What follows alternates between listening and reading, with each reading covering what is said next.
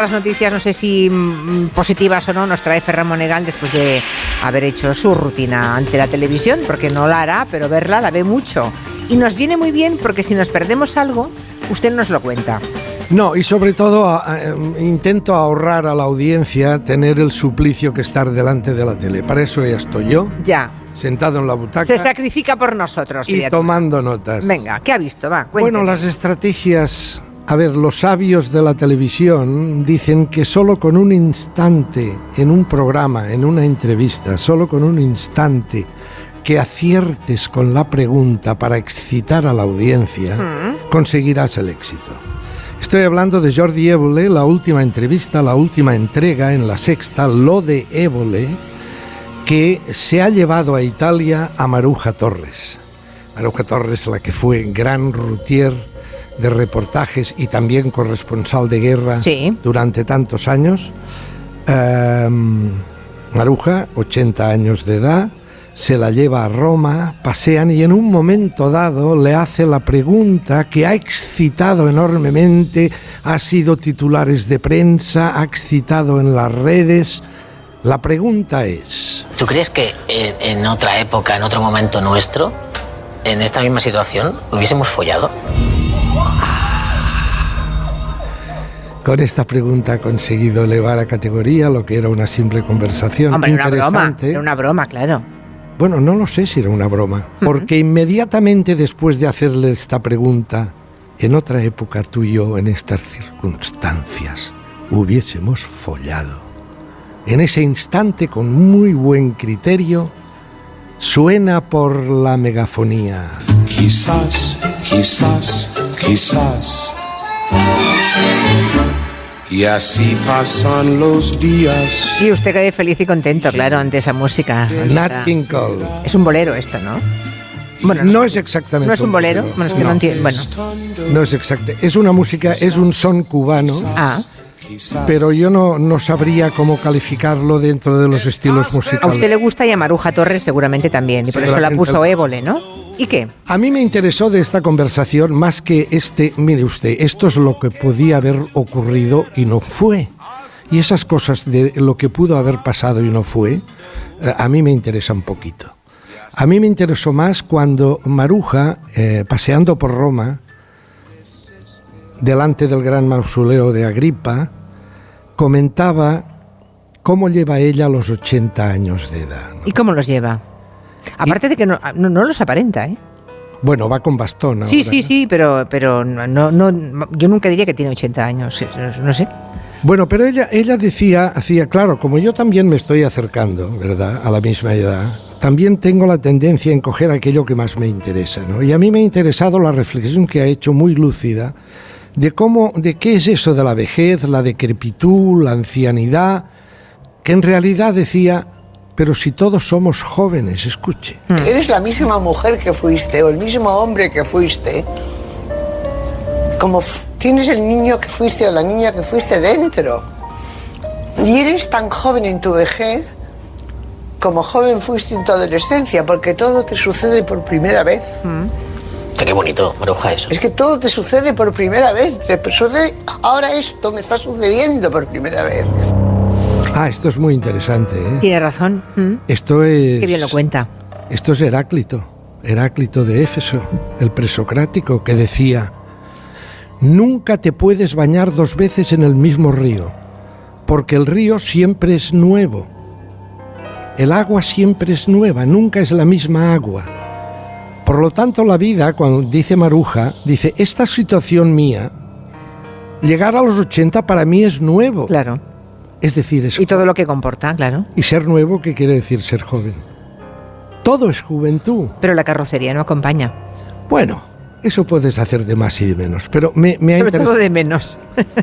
Me ha, interesado, me ha interesado, me ha interesado esa pincelada. Siempre es interesante escuchar a Maruja Torres. Reivindicar, bueno, y sobre todo también cuando ella recuerda el momento que estando en Panamá, ella estaba cubriendo la invasión de Panamá, creo que era el año 1989, Iba con un compañero fotoperiodista, Juancho, Juancho Rodríguez, 32 años de edad, Juancho Rodríguez, y empiezan a disparar los soldados norteamericanos y un soldado mata a Juancho. Eso lo recuerda ella y en un momento dado estaban en un café de Roma y empieza, empiezan a, los ojos se le empiezan a inundar.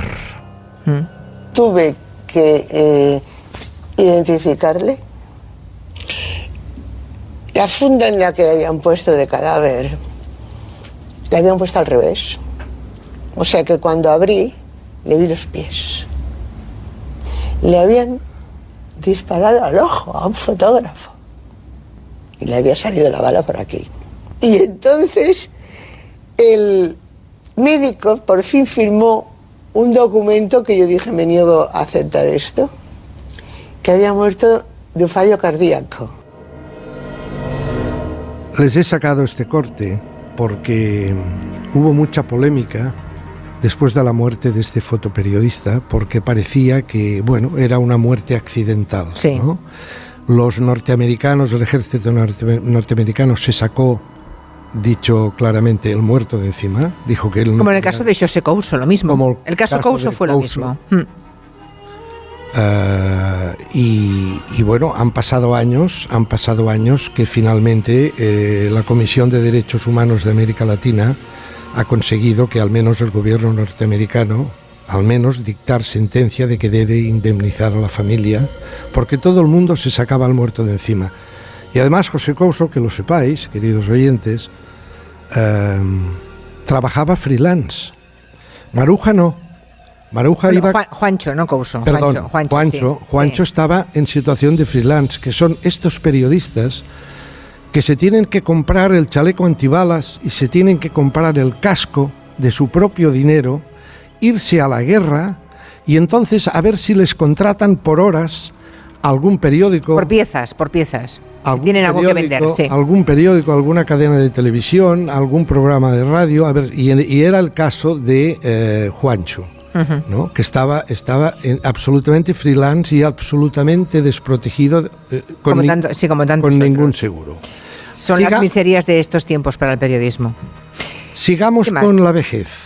¿Otra en vez? la sexy. ¿Más vejez? Sí, más vejez. A ver, ¿de más quién? vejez. Lo que están haciendo los bancos.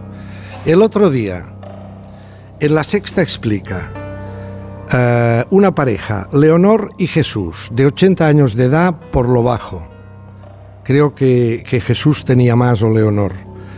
Estaban contando de que, bueno, de que finalmente los bancos pasan de ellos, pasan absolutamente. Solo se pueden relacionar, solo nos podemos relacionar a base de aparatos, a base de máquinas. Y decían, Nos han aislado por completo a los mayores. Totalmente aislados con la tecnología. Yo si necesito algo tengo que depender de mis hijos o de mis nietos. porque, porque no, porque no. Porque nos ha pillado muy mayores y ya no tenemos capacidad para poder desarrollar la Compras un electrodoméstico y antes te venía un libro, te explicaba las cosas. Ahora tienes que hacerlo con el QR y tienes que enterarte y sacarlo, tú de internet. internet. Tienes que llamar al médico por internet. Tienes que ir al banco. al- usted, oiga, que quiero pagar esto. Al cajero. claro, al cajero automático. Es como si estuviera, es como si, estuviera invitando a la gente mayor a morirse, ¿no? Usted ya no es de este mundo. No, no nos Usted ya, interesa. ya no nos Usted interesa. no nos interesa. Es Co- una crueldad inaudita. Su pensión es tan baja que ya no nos interesa para nada. Y además te pueden meter en líos, como todo está automatizado. El caso de Antonio, 86 años, que dice a mí un día Telefónica me manda una factura. Yo he tenido un recibo de Telefónica como si hubiera estado en Tanzania de safari. Claro. Esa es Es- otra. es que Y ahora, a ver, reclama. Efectivamente. Exacto. Sí, sí. Eso tiene más profundidad de lo que parece. Todo esto comenzó cuando eliminaron los cobradores. Yo no sé si algunos de ustedes se acordarán. Antes el recibo de la luz y el recibo del gas pasaban por las casas los An- cobradores. Hace mucho ¿eh? de eso, pero sí. No, pero lo hemos normalizado Ah, y no, nos sí, lo sí. hemos dejado hacer. Quitaron a gente en nómina, despidieron a cantidad de trabajadores y nos obligaron a pagar por banco. Eso es totalmente anticonstitucional. Yo tengo el derecho de tener mis cuatro perras debajo del colchón Y pagarlas en cash. y pagarlas en metálico. cash. Es mi derecho. Pues no, señora, esto nos lo dejamos hacer y no dijimos ni pío. Pues fuera, a partir de ahora pagará usted a través del banco. No pagará. Se lo quitaremos directamente de su cuenta bancaria. Es decir, te obligan a tener una cuenta bancaria y encima te lo quitan de la cuenta y si resulta que te pasan un- un- una factura de Tanzania donde no has estado nunca, te las ves y te las deseas para reclamar. Te puedes pasar meses hablando con máquinas automáticas. Es tremendo, me parece, me parece un apunte que deberíamos tomar nota. Muy bien. Y por último, señor Monegal. Bueno, y luego tenemos el caso de Telecinco, que bueno, están cambiando las cosas a marchas forzadas, han vetado a todo lo que era aquella especie de, de comadreo que hacían con la familia Carrasco, con Ortega Cano, con Rocito, todo esto han dicho, no, todo esto basta, prohibido. Y entonces se tienen que buscar la vida y han caído en la cuenta que a primeros de enero de este año falleció Gina Lollo Brilla. Y han dicho, vaya, Que venga el marido. que venga el viudo. El- bueno, viudo no, porque ya estaban divorciados, pero en fin. No, no, no, no. ¿Cómo Él que no? sostiene que no. Estamos hablando Ah. del catalán Javier Rigau, este pimpollo que parece ser que eh, pasó 40 años de relación con Gina, Bueno, 40, me 40 parecen años, muchos. y se casó, se casaron por poderes en 2010. Y entonces ahora el hombre está absolutamente fuera de sí porque dice que le ha suplantado el administrador de Gina, que el administrador la tenía absolutamente enclaustrada, que la robaba. No, en- no, él no. El, el administrador. el administrador, El administrador. el administrador. Ya. Y dice, y la tenía en esta situación. Ingresó desnutrida, deshidratada, con una llaga en el estómago sangrante, llena de llagas y con los eh, riñones que funcionaban a cero. Este es el ex. Este es el ex. Anda. Este no sabía yo que. Había- o sea, va, va por las teles ahora. Bueno, la llamaron de Telecinco porque fue, a, ver, vale. han hecho- a ver si aquí encontramos pues esto, un Petróleo. programa que petróleo, a ver si Ya, ya, encontramos ya. un programa que excite un poco y, y bueno y que se y que se meta y que nos hable de cómo murió Gina y, y- y bueno y ahora está el viudo eh, intentando mm, aquello de que hay de lo mío Sí. Y está el administrador en Italia mm, pues acabando de venderse lo poco o lo mucho que le quedaba Bueno, a dep- Gina. de- dependerá de si es realmente viudo o si es ex y no tiene nada que ver. Él asegura- Debe ser relativamente fácil de que la justicia lo averigüe esto. ¿eh? Él asegura que es viudo. Bueno, pues yo no me creo ni una cosa ni la contraria. Yo tampoco. Que la justicia dictamine. pero ¿no? pongo lo que veo en la tele. Ya, ya, no está bien. está bien, señor Monegal. Bueno, Hombre, me ha traído una canción para despedirse. Sí, porque Ah, bueno. hablábamos de Gina Llobrilla, hablábamos de Julia, ah, perdón, de, de Maruja en Italia, aunque Sí. yo le he traído un instante muy bonito, que lo puso Jordi Évole también mientras paseaban por Roma con, Con Maruja. con Maruja. Sí. Ah, puso este, este momento, ese instante de aquella canción que cantaba Vittorio de Sica. Parlami d'amore. Parlami d'amore, Mario, Tutta la mia vita tutta la mia vita sei tu. Habrá muchísima, muchísima gente joven que asocia esta canción, que no tiene ni idea que era Vittorio de Sica y que la asocia a un anuncio de colonia. ¿Verdad? ¿Te suena, Marina? Totalmente. Un anuncio de no sé qué colonia o qué perfume, pero Sí, están rescatando las casas publicitarias, supongo que se lo Sí. harán pagar bien los autores Mm. o los herederos de los autores. igual ya ha caducado los derechos, ¿eh? porque es muy antigua esta canción, ¿no? No sé de Del, qué año debe del ser. 32. Imagínese, esto ya no paga un duro, me parece. Sigue Es bonita siendo la canción. A ver, Vittorio de Sica no, no es que nunca cantase, no era, no era Pavarotti No, precisamente. ¿eh? no. Che una bella e Esto es la, la- la canción de una película, eh, Gli uomini che calzonazos. Los hombres que canallas. No, no es calzonazos. Calzonazos ¿eh? son canallas, sí. Son canallas. Los hombres que canallas. Es una película del año 32 en donde Vittorio de Sica, además de cantar la canción, hace de taxista. Se enamora de una chica, bueno, luego pasan mil peripecias. Es un drama entre romántico y sentimental y ahí es donde aparece el gran Vittorio cantando esta canción. Gracias, señor Monegal. Gracias por venirse hasta Badalona. ¿Ha visto ya la cancha? Bueno, Un abrazo a todos, muchas gracias. pase por ahí a ver la cancha, que le va a gustar, señor Monegal. He visto el- la zona de gimnasio. Nos haremos unas pesas al salir. hombre, ¿cuánto- ¿usted levanta mucho? Sigo levantando. Me alegro. Yo también. Bueno, un mensaje de la mutua Marina, cuéntanos. Un mensaje para tu compañía. Si no te han bajado el precio, ni siquiera te lo mantienen de tu seguro a pesar de no haber dado nunca un parte, les dices dos cosas. Oye, me ha subido el precio del seguro.